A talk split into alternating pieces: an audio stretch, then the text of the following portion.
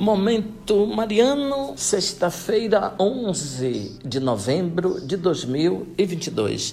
Querido irmão, querida irmã, que bom estarmos juntos para mais um Momento Mariano. Aqui fala Dom Josafá Menezes da Silva, arcebispo metropolitano aqui em Vitória da Conquista, e agradeço a sua companhia hoje, sexta-feira, 11 de novembro de 2022. Nós celebramos a festa de São Martinho de Tours, bispo que viveu entre 317 e 397. Seu pai era militar e contra a sua vontade, aos 15 anos foi destinado para a mesma carreira de seu pai. Martinho entrou no exército romano e permaneceu por 25 anos. Durante as primeiras missões militares na França, em pleno inverno, encontrou um pobre tremendo de frio na rua e repartiu com ele o manto. Nós falamos muitas vezes de policiais, mas acontece de encontrarmos também um policial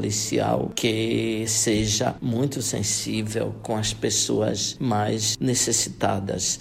Aqui no sudoeste da Bahia, eu conheço vários policiais que agem assim diante de situações complicadas no seu serviço profissional. Desde soldado, então, Martinho era um homem todo dedicado a Deus e ao próximo. Batizou-se e depois resolveu iniciar um tipo de vida monástica um pouco no estilo de Santo Agostinho, dedicando-se à pregação do Evangelho Evangelho e também a oração. Em tempos difíceis para a fé, pelas heresias do tempo, a vida cristã alcançava parcialmente as cidades, não as extensas zonas do campo. São Martinho se embrenhou pelas zonas mais distantes, obtendo muitas conversões. Retornando o bispo Hilário do exílio, o nomeou exorcista, depois ordenou diácono e sucessivamente padre. Mas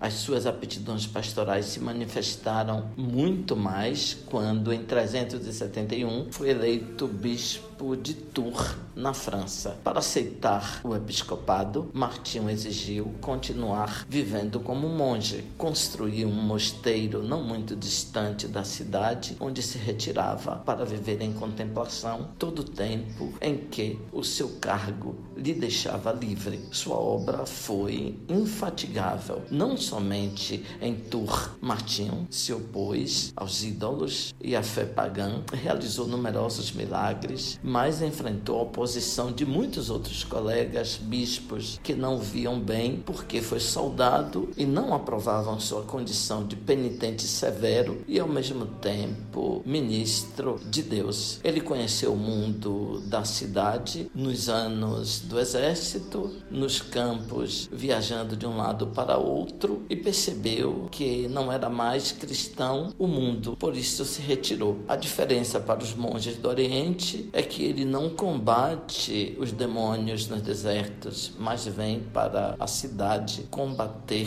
o mundo pagão. A oração da missa de hoje pede que Deus renove em nossos corações as maravilhas de sua graça, de modo que nem a morte nem a vida nos separem do amor divino. Abençoe-vos, Deus Todo-Poderoso, Pai, Filho, Espírito Santo. Amém. Ouvinte, louvado seja nosso Senhor Jesus Cristo, para sempre seja louvado.